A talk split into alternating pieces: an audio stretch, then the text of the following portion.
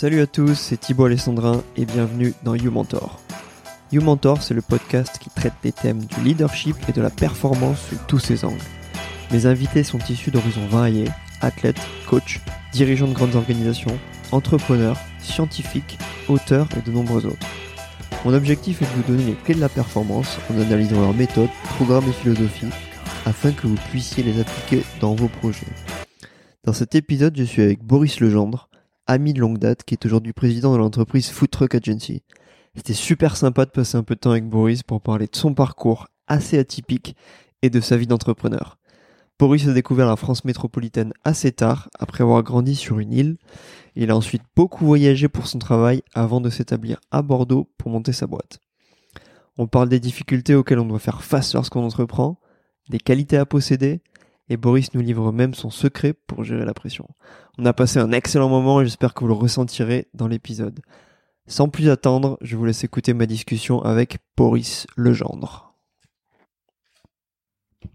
Salut Boris. Salut Thibaut. Comment ça va? Je vais bien et toi? Ça va, ça va super. On est, euh, on est ici à Bordeaux, euh, au village ICA, Crédit Agricole, qui est un accélérateur d'entreprise. Et donc je suis avec toi, tu es le cofondateur de Food Truck Agency, euh, qui est une entreprise qui a pour mission de faciliter la restauration d'entreprise par l'intermédiaire des food trucks. C'est ça. Euh, donc voilà, super cool d'être ici, Boris. Merci, euh, merci de m'accueillir. Euh, C'est avec plaisir. Donc j'étais pas sûr de par où j'allais commencer ce podcast. Euh, et, euh, et en fait, en général, je commence par cette question. C'est qu'est-ce que tu penses aujourd'hui de la ville de Bordeaux? Euh, L'écosystème un peu entrepreneurial qui se met en place dans la ville et, euh, et son développement. Qu'est-ce que t'en penses? Alors moi je suis arrivé à Bordeaux en 2010, donc c'est vrai que ça fait euh, bientôt euh, 10 ans que, j'habite euh, cette belle ville. Euh, personnellement j'adore, j'adore parce que euh, il y fait bon vivre et je m'y sens vraiment bien et euh, autant sur le plan personnel que sur le plan professionnel puisque euh, au moment où on a décidé de créer notre boîte, on avait le choix de, finalement la monter un petit peu où on voulait. Il y avait beaucoup de sièges d'entreprise à Paris, beaucoup de food trucks, mais euh, il y en avait suffisamment dans le sud-ouest et à Bordeaux pour qu'on démarre. Et donc euh, voilà, nous ça a été, euh, on a saisi l'opportunité de rester ici. Euh, Et ça fait ouais, ça fait 10 ans déjà que t'es à Bordeaux? bientôt, ouais, l'année prochaine, ça fera 10 ans. ouais. Bien sûr, on était on était en école ensemble. Il y a, bah, ça remonte maintenant, mais ça doit faire 5 ans. 5 ans. Ouais, c'est ça, on est-. On s'est quitté en de- 2015, quelque chose comme ça, ouais. Ouais, ouais, ouais. Et toi, moi, je suis parti à l'étranger. Toi, t'as décidé de rester, rester à Bordeaux et profiter de, des opportunités qu'il y avait dans la ville, hein, au final. Exactement. Ouais, ouais. Enfin, moi, je, avec le, le master 2 notamment, j'ai senti qu'il y avait un écosystème de- d'entreprises et d'entrepreneurs qui, qui était euh, de plus en plus dynamique. Et euh, voilà, encore une fois, nous, on a eu tout ce qu'il fallait à Bordeaux pour euh, pour se lancer euh, dès le départ. Mm. Il y avait tout. Il y avait les, des incubateurs. Il y avait euh, tout un écosystème pour ça. C'est à ça que ouais, je fais référence carrément Ouais, des, des incubateurs, des accélérateurs, des pépinières, des, euh, des du coaching, euh, tout un tas d'événements pour rencontrer des associés, etc. Enfin, vraiment, c'est de plus en plus euh, plus en plus dynamique, ouais. Mm. Super. Et donc Boris, donc on se connaît comme je disais depuis depuis un moment. Il y a une particularité euh, chez toi, qui fait sûrement la personne que tu es aujourd'hui, c'est que tu as grandi sur l'île de la Réunion, Exactement, ouais. une île très très loin d'ici. Euh, c'est comment de grandir à, à l'île de la Réunion? Bah, je considère que, enfin, dans mon cas, c'était une vraie chance parce que euh, je suis arrivé là-bas, j'étais tout petit en, en école primaire, donc en CE1. Euh, et euh, donc j'ai fait collège, lycée euh, à la Réunion avant de repartir après mon bac. Euh, donc j'ai euh, suivi mes, mes parents hein, à cet âge-là. De toute façon, on, on fait pas, enfin ça se passe pas autrement. Et, et, euh, donc avec mes sœurs, on. T'étais né en France, par contre. Ouais, voilà, je suis né en région parisienne exactement, Ah ouais. à côté de, à côté de Versailles. D'accord. Et, euh, et voilà, je suis parti tout petit là-bas et, et- et c'est vrai que ça m'a quand même pas mal ouvert les yeux sur plein de choses euh, et notamment la façon dont les Réunionnais vivent ensemble. Ils sont un petit peu réputés pour ça. Euh, c'est euh, c'est vraiment la réunion, donc euh, le, vivre ensemble. Et on a autant d'Indiens que de Chinois, que de métropolitains, d'Africains, etc. Et, tout le monde se respecte. Donc pour moi, c'était une, vraie source d'inspiration en fait. Ok, ils ont des valeurs qui t'ont marqué, toi. et du coup, c'est quoi? C'est ce melting pot qui a fait que c'est une culture qui est très qui sait vivre ensemble, c'est ça? Ouais, je pense Donc, que euh, ouais. déjà c'est jeune, il- ça a moins, un Ouais. peu plus de, de 200 ans, euh, si je me trompe pas.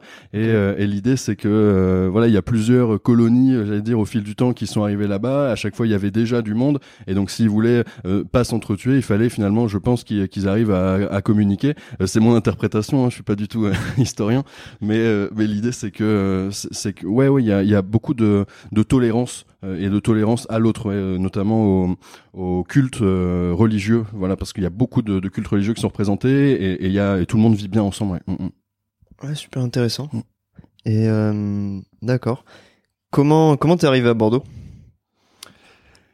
Alors, bah, j'étais euh, donc euh, jeune euh, bachelier. Et euh, l'idée, c'est qu'il fallait faire des choix de- d'études.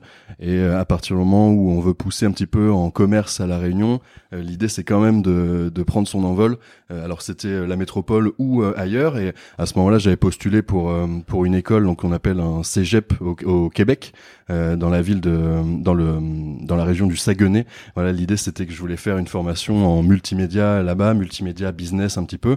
Donc j'avais passé des, des concours, j'étais accepté et, et en fait j'ai pas obtenu les bourses euh, de, de la région qui m'ont permis de partir là-bas. Donc j'aurais pu partir là-bas mais à mes propres frais, ce qui fait que je me suis plutôt orienté sur euh, une école, euh, voilà dans mon, euh, j'allais dire dans mon pays natal, la métropole, euh, retrouver un petit peu l'ancrage familial, etc. Bordeaux je connaissais pas, j'ai personne qui habite dans le dans le sud-ouest dans ma famille, euh, mais je faisais déjà du rugby, je buvais déjà un petit peu de vin. en tout cas j'aimais ça. Et, euh, et donc je me suis dit que ça pouvait être super de, de découvrir cette région, euh, voilà, parce qu'en plus je suis arrivé avec un ami de la Réunion, donc on était un petit peu en binôme au début. Ok, ok. Donc t'as failli devenir américain, en... enfin nord-américain en allant au Canada. Ça s'est pas fait. T'as atterri à Bordeaux, dans le pays du vin euh, et du pain et de, de la métropole que tu connaissais pas tant au final, Pas du tout, ouais. parce que t'as vraiment grandi euh, ailleurs dans un environnement complètement différent. Mm, mm. Donc euh, t'es arrivé et là ça devait être, ça a dû faire bizarre, non? Ouais, ouais, ouais, c'est vrai que pour la première fois, je me retrouvais euh, tout seul au milieu d'une d'une grande ville euh, qui euh, était alors pas aussi grande que ce que c'est aujourd'hui, mais mais ça l'était déjà quand même euh, en comparaison à la Réunion. Et, euh, et donc ouais, on sort, on sort de son 22 mètres carrés à l'époque pour découvrir un petit peu les, les rues aux alentours, et on se rend compte que ça n'a absolument rien à voir avec euh, tout ce qu'on a connu euh, jusque-là. Euh, donc voilà, ça a été ouais un apprentissage et euh, la découverte finalement de ouais de, de du pays dans lequel j'étais né quasiment. Ouais. Ok. Trop fort. ouais. Non, non, Non, c'est parfait. Non, non, on est bon. Euh, donc, euh, moi, j'aimerais bien revenir un peu sur euh, ton début de carrière. Donc, tu as fait tes études ici à Bordeaux. Euh, après, tu as beaucoup bougé bon, pour tes études euh, professionnellement. Et je sais que tu as été en Chine. Ouais. Euh, et tu as travaillé dans le monde de la, de la publicité, de la Exactement, communication, c'est ça? C'est ça. C'était comment la Chine? Alors, j'apprenais le chinois depuis la très sixième. différent en- aussi. Toi, toi, tu vas quand même sur des endroits où des, des mondes complètement différents. Tu passes du Nil à la métropole à Bordeaux, à la Chine, c'est un autre monde encore. Ouais, Et, ouais, euh, c'est vrai, c'est vrai. Ça a été euh, l'escalade un petit peu dans la, en tout cas dans l'urbanisation du, du truc. Euh, pourquoi la Chine? Parce que euh, il se trouvait que j'apprenais le chinois en LV1 depuis la sixième, voilà, tout simplement. Donc en fait, j'ai toujours eu l'attrait pour euh, la culture chinoise, pour euh, la, la philosophie même un petit peu chinoise. Alors c'est pas la philosophie qui à 10 ans euh, m'a poussé à, à apprendre cette langue, mais euh, je dois te faire un aveu aujourd'hui, Thibaut.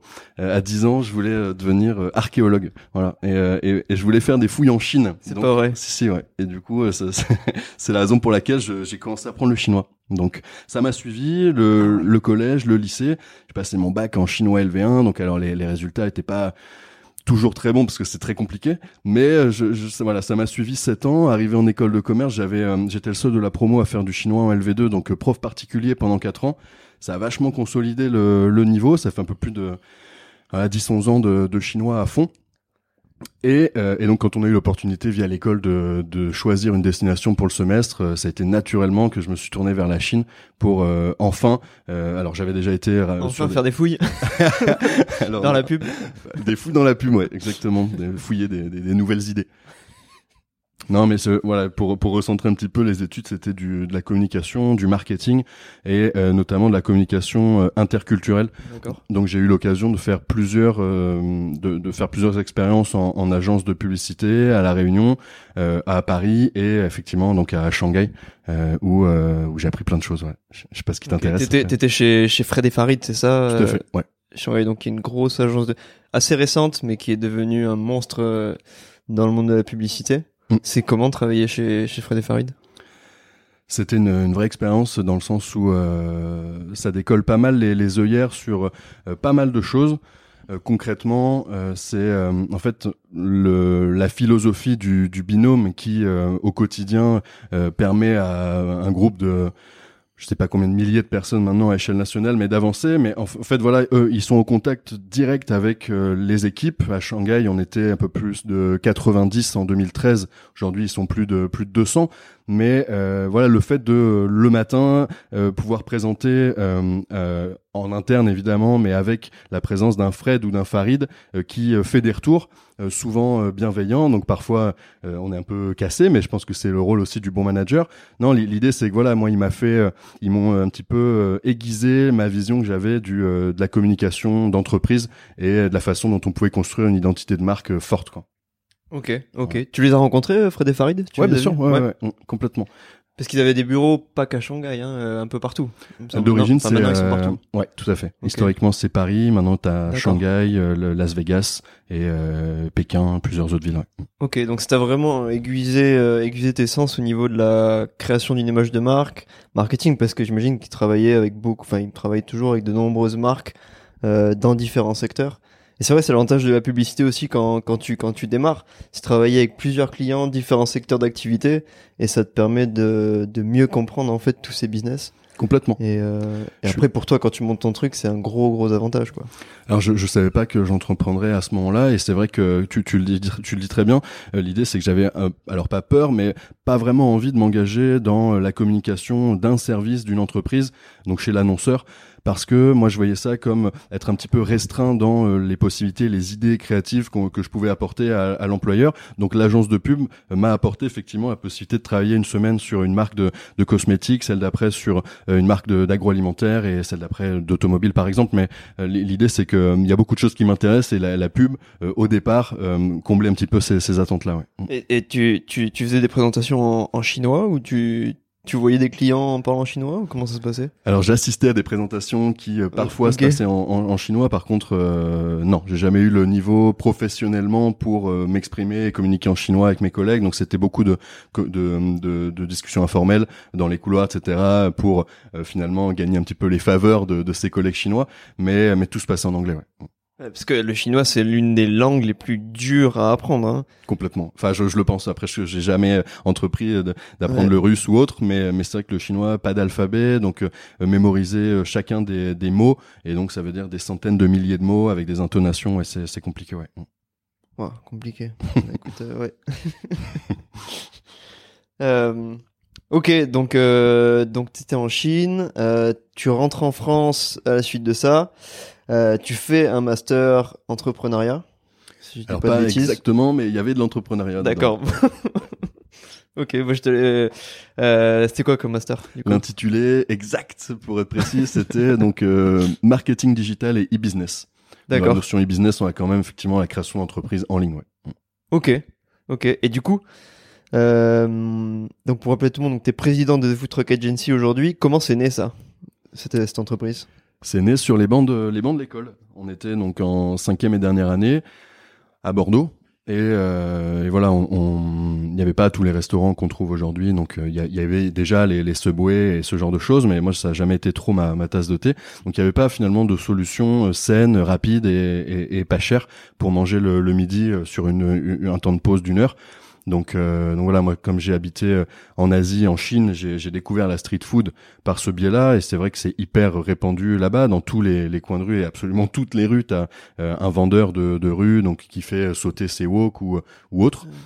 Et, et donc moi j'étais client clairement là-bas quand j'habitais. Tous les soirs pour moins d'un euro tu manges un repas frais. Donc alors faut pas dans ce cas-là toujours regarder l'hygiène mais mais en tout cas moi je suis jamais tombé malade et donc voilà je trouvais que c'était un, vrai phénomène de société en Asie euh, Martin, donc mon associé qui était aussi avec moi à l'INSEC, lui il a habité un an au Canada et euh, un petit peu aux États-Unis. Donc il a il a découvert les, les food trucks euh, et, la nourriture de rue, la street food par ce moyen-là aussi. Donc on connaissait tous les deux.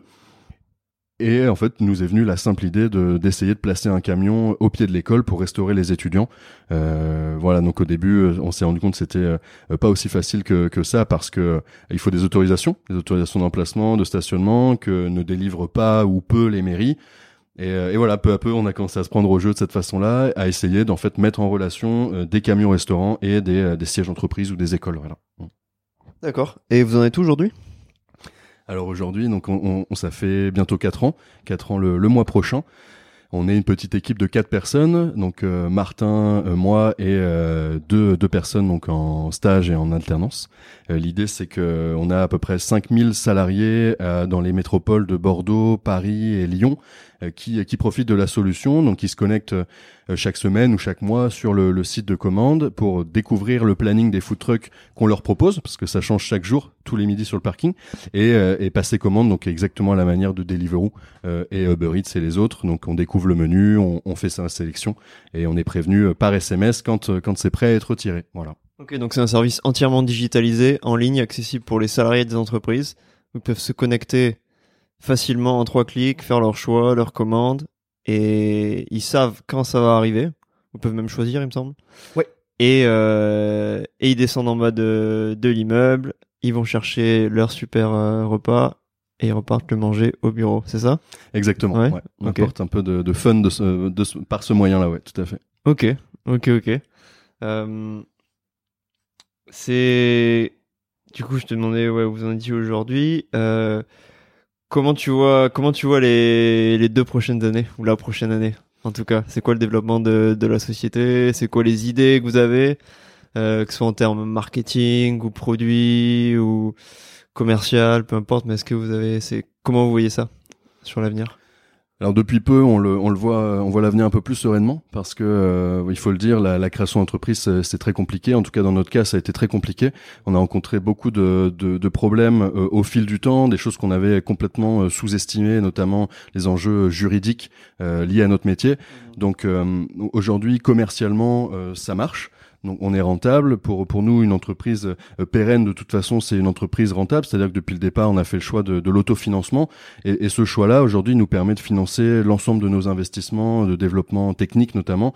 Donc 2019, ça va être euh, le développement de, la solution de, de commande, c'est-à-dire de nouvelles fonctionnalités et euh, évidemment pour convaincre toujours plus de, sociétés dans, de nouvelles villes, pourquoi pas, parce qu'on a, plein de camions qui, qui sont en demande. Vous êtes vous êtes une boîte de restauration ou vous êtes une boîte de tech? C'est une, c'est un mix des deux, je pense. Mais, mais, mais, mais, si je dois retenir une seule chose, je dirais plutôt solution de restauration. Solution de restauration. Ouais. Ok, ok. C'était quoi les jusqu'ici les grandes difficultés que vous avez rencontrées? Tu parlais des, des problèmes de législation, que les mairies euh, donnaient pas forcément les autorisations pour euh, installer les, les camions. Euh, c'est les principales difficultés ou il y en a, il y en a d'autres? Euh, pour pour Food Agency, ça aurait été l'une des principales difficultés, c'est sûr. Euh, on s'attendait vraiment pas à, à, faire à faire face finalement à des, à des gens aussi euh, réfractaires euh, dans l'implantation des, des food trucks à échelle nationale. Donc, il a fallu contourner un petit peu ça, et ça veut dire trouver les moyens de le contourner. les difficultés, sinon, bah, c'est en tant que jeune entrepreneur, on n'a pas forcément le, le, recul nécessaire dans toutes les situations pour prendre les bonnes décisions. Ça veut dire Parfois, on s'engage vers de mauvaises pistes, clairement, et on perd du coup du temps euh, sur euh, un mois, trois mois, voire dans le pire des cas, euh, six mois, où on travaille corps et âme sur une fonctionnalité qui en fait n'est pas le, le cœur du business, par exemple. voilà, l'idée ça a été d'apprendre à entreprendre. Pour nous, c'était c'était compliqué. Ouais. Ok, ok, c'est vraiment tu fais des erreurs et tu te rends compte que tu as fait une grosse erreur, tu repars, tu recommences. Exactement. Ouais. Ok. C'est vraiment ça. Ouais. Donc il y a vraiment eu des moments compliqués ou c'est dû à quoi le manque d'expérience, tu penses au début ou ou t'es sur un un truc c'est c'est quand même une boîte innovante hein, dans il y a peu de peu de concurrence sur le secteur, j'ai l'impression. Mhm. Euh, donc c'est vrai que c'est vraiment essayer tester le marché. Mhm. Et c'est pas évident, c'est ça? Ouais. C'est ça, c'est exactement ça. Et, en plus, il y a une difficulté que, qui me vient en tête, mais c'est un vrai point. C'est que malheureusement, les food trucks, euh, camions restaurants, donc ils ont une, image de baraque à frites dans la tête de, beaucoup de, de, Français. Et c'est vrai que quand euh, au quotidien on appelle des euh, responsables de services généraux ou des RH de, de grandes sociétés pour leur proposer d'accueillir des, des, camions euh, dont finalement eux ne connaissent pas vraiment la provenance, etc. c'est compliqué de convaincre. plus le, le manque d'expérience slash le, le jeune âge qui qui aide pas du tout à crédibiliser finalement le, le, le discours. Donc c'est venu avec le temps. Aujourd'hui, on a la preuve par des clients qu'on peut citer quand on convainc notamment de, de, de nouvelles marques. Donc c'est plus facile, mais vous avez quand même de beaux clients aujourd'hui et de plus en plus. Donc ça, ouais. donc en fait il y a, en fait vous vous êtes plus plus qu'une boîte euh, qu'un produit innovant. Vous avez réussi à, enfin vous êtes en train de changer la culture un peu, que ce soit la culture des entreprises ou la culture en général autour du food truck. Tu dis en Asie c'est déjà bien en place. Euh, en France ça reste le, le début c'est un marché naissant et vous changez un peu cette culture, c'est ça aussi votre travail. Tout à fait. Donc il y a un vrai travail de médias aussi derrière en fait et de ouais, de, de pédagogie de, quasiment, hein, ouais. c'est ça exactement. Ouais. Euh, et maintenant qu'on a un concept qui, qui, est clair et qui est et qui est efficace sur les sites sur lesquels on travaille, c'est vrai qu'il demande juste à être à être connu finalement et donc euh, un travail de, de, médiatisation, tu le dis, ouais, euh, ouais. Mm, mm. Ouais, c'est top. Ok. Euh, donc là vous êtes au, on est au village Baïséa. C'est un accélérateur de start-up. Ça fait combien de temps que vous êtes ici et qu'est-ce que ça vous apporte? On est là depuis euh, officiellement janvier 2019, euh, physiquement présent dans les bureaux depuis euh, mars exactement. Ouais. Tu fais que parler Boris, si tu veux boire un coup, je t'en prie, hein, vas-y. C'est cool.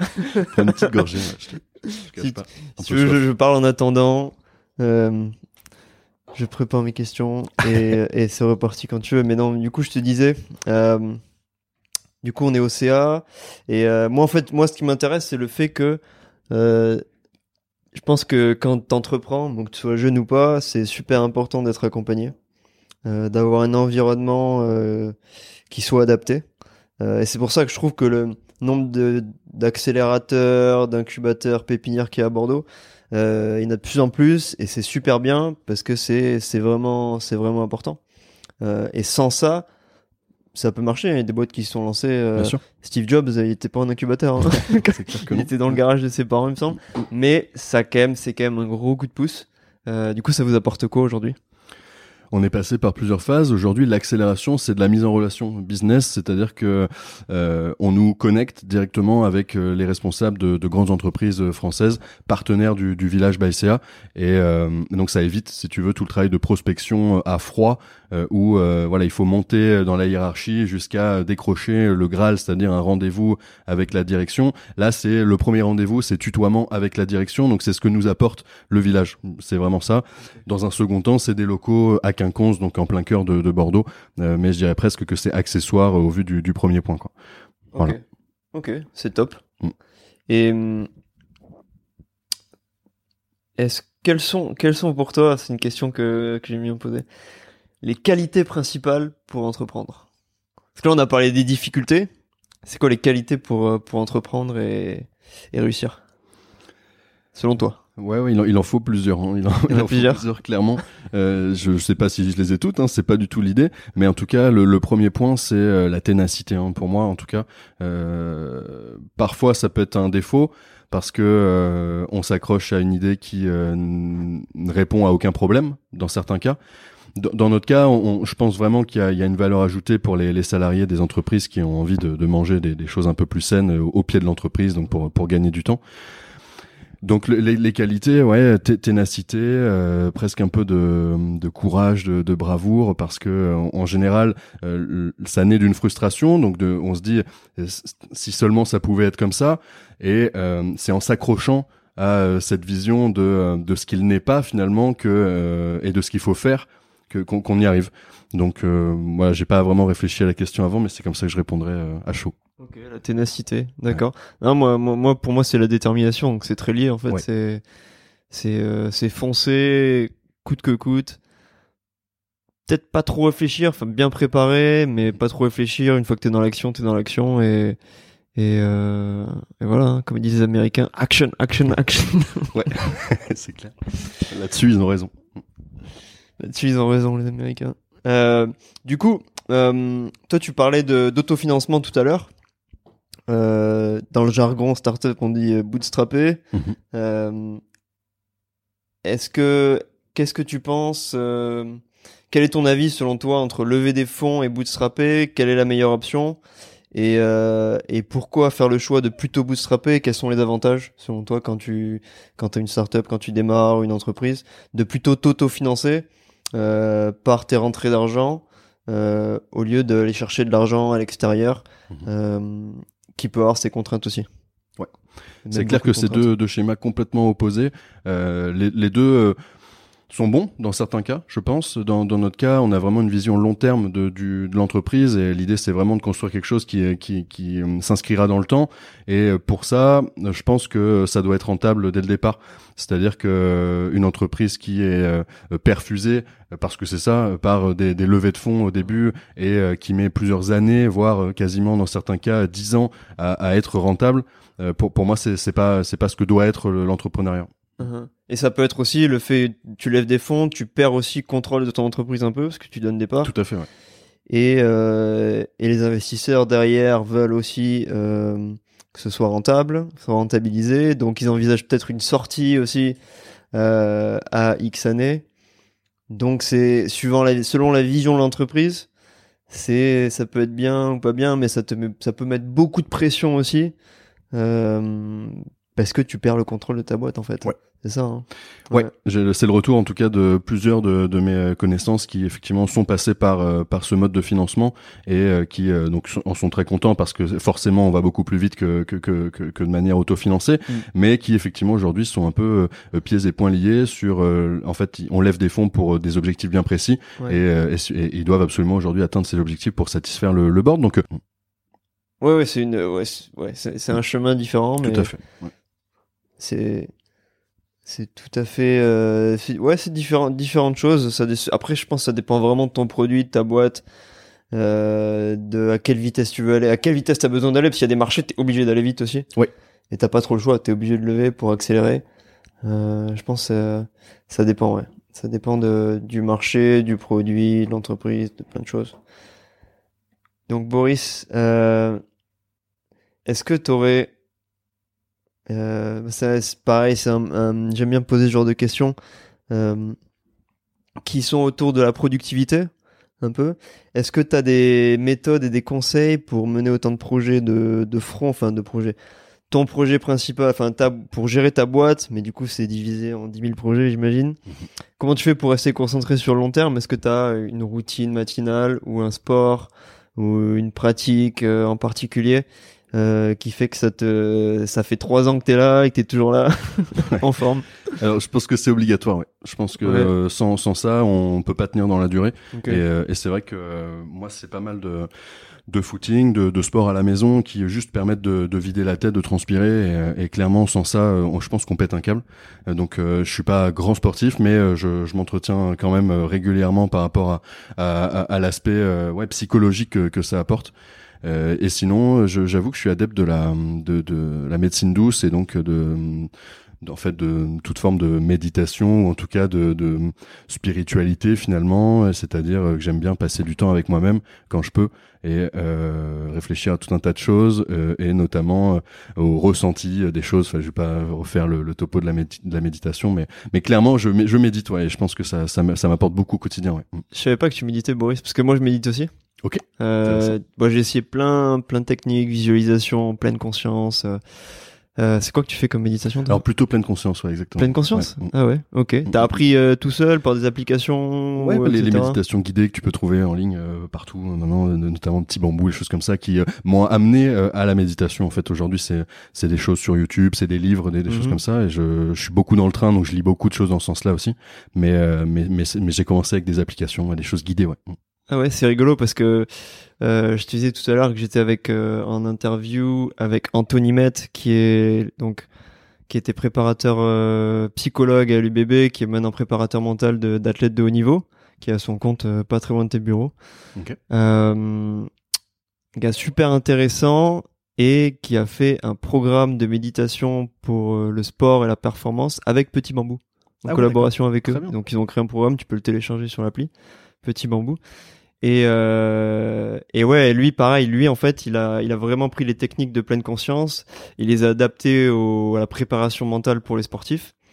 Euh, et euh, et du coup, il utilise vraiment ces outils moins comme euh, de la relaxation, mais plus pour pousser la performance. Ok, Et du coup, il a créé ses méthodes, etc. C'est super intéressant. D'ailleurs, dans le, dans le podcast qu'on a enregistré, on a une courte, on fait une courte méditation ensemble. Où il me guide dans la, dans la méditation. J'ai failli m'endormir.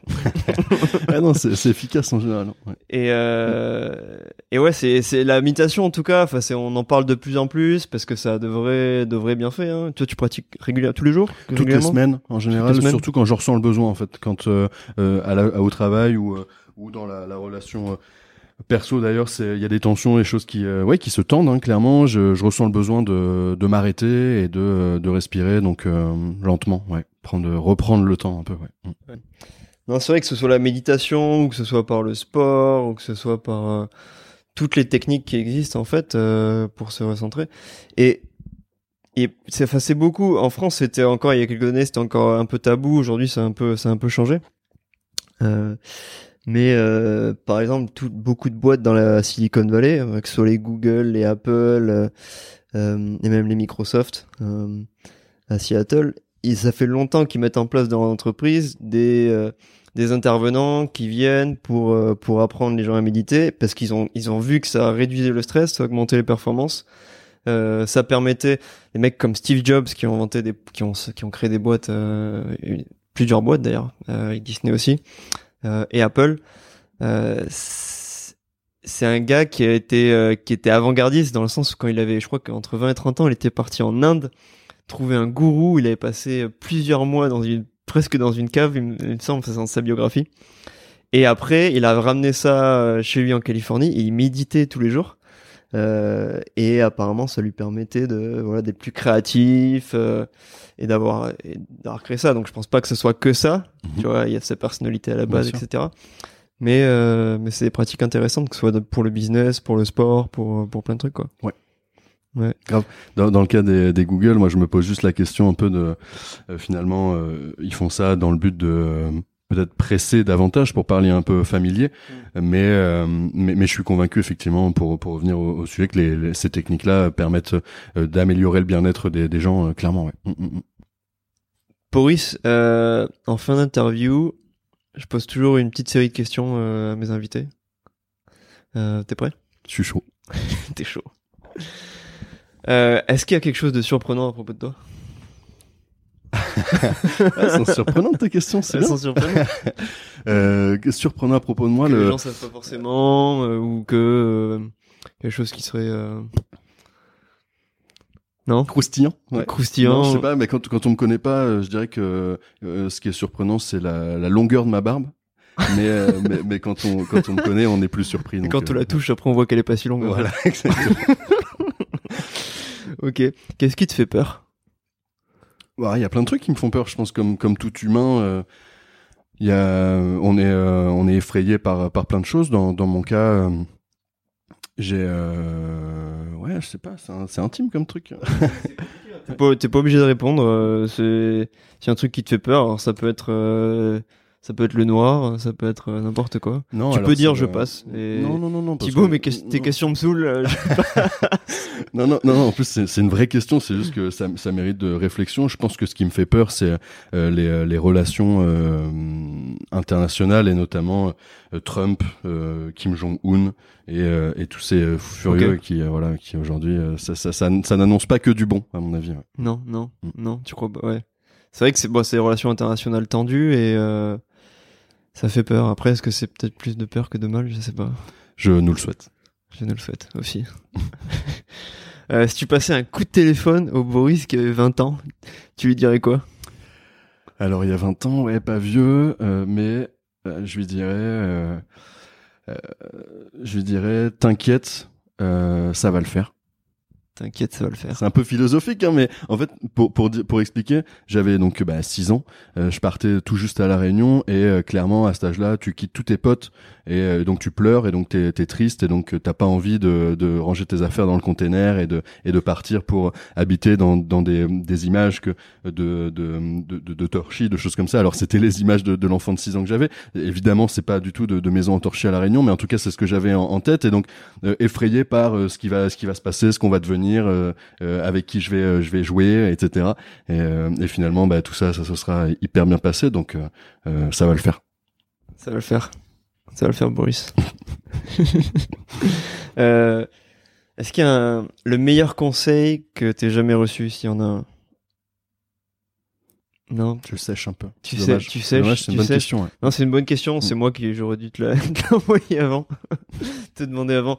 Euh, c'est pas une question évidente. Moi, je pense que je saurais pas y répondre. Euh... c'est pour ça que j'aime bien la poser. Euh, Est-ce qu'il y a un... Par contre, ça, tu devrais peut-être y répondre, euh, quoique, mais je pense. Est-ce qu'il y aurait un livre ou un auteur en particulier que, qui te parle, que tu adores, que tu peux relire régulièrement et qui est toujours source d'inspiration pour toi? Ouais, euh, ouais, ouais, ouais. J'ai- j'aime lire beaucoup de. euh, Alors, ça peut être un peu cliché pour le, le start-upper, mais, euh, mais, dans mon cas, ça, m'aide quand même beaucoup le, de développement personnel, donc de de de d'amélioration de la compréhension de, de soi et pour et des, relations avec les autres. Donc, il y a y a un livre sur l'intelligence émotionnelle. L'auteur m'échappe.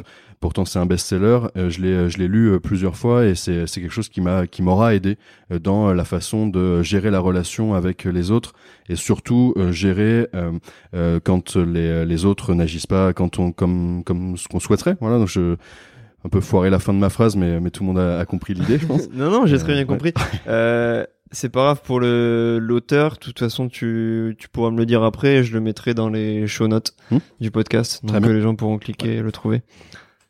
Intelligence émotionnelle, non, mais c'est un sujet très très intelligent. C'est vrai que ce genre de d'ouvrage, moi, ça m'intéresse aussi. euh, tout ce qui est sur euh, Ouais, enfin l'intelligence émotionnelle en particulier, c'est quelque chose dont on parle beaucoup depuis quelques années maintenant, et ça devient, et on dit plus important que le QI. Ouais. Euh, donc c'est intéressant. On mettra ça dans les dans les notes du show. Ok. Boris, où est-ce qu'on peut trouver plus d'informations sur sur toi, sur Food Truck Agency, euh, les réseaux sociaux, où est-ce qu'on peut te contacter directement? Alors pour euh, pour Food Truck Agency clairement on est sur sur tous les réseaux donc c'est pas c'est pas très compliqué de, de nous retrouver. Euh, le, le plus croustillant ça va être sur sur Instagram et euh, de plus en plus sur euh, sur LinkedIn puisqu'on a, un- on a un blog et donc on alimente de plus en plus notre page LinkedIn dans dans ce sens-là. Donc je vous invite à, à, à aller découvrir les contenus et sinon à titre perso euh, je suis sur Instagram mais bon c'est pas top euh, voilà je, je fais pas des photos de, de ouf donc j'invite pas les gens à me suivre. Bon Boris, je pense qu'on arrive au, au bout de l'interview. ok Euh, C'était super cool, merci de m'avoir accueilli ici. merci à toi ouais, pour ces questions C'est super d'en savoir plus sur euh, sur toi, sur ta boîte, euh, puis parler de, de tout ça. J'espère qu'on pourra refaire une euh, un épisode numéro 2. ouais, j'en suis Peut-être. sûr ouais, carrément avec ça plaisir serait cool. Ok. Bon, Boris, on va finir ce, ce verre d'eau. ouais Santé. santé type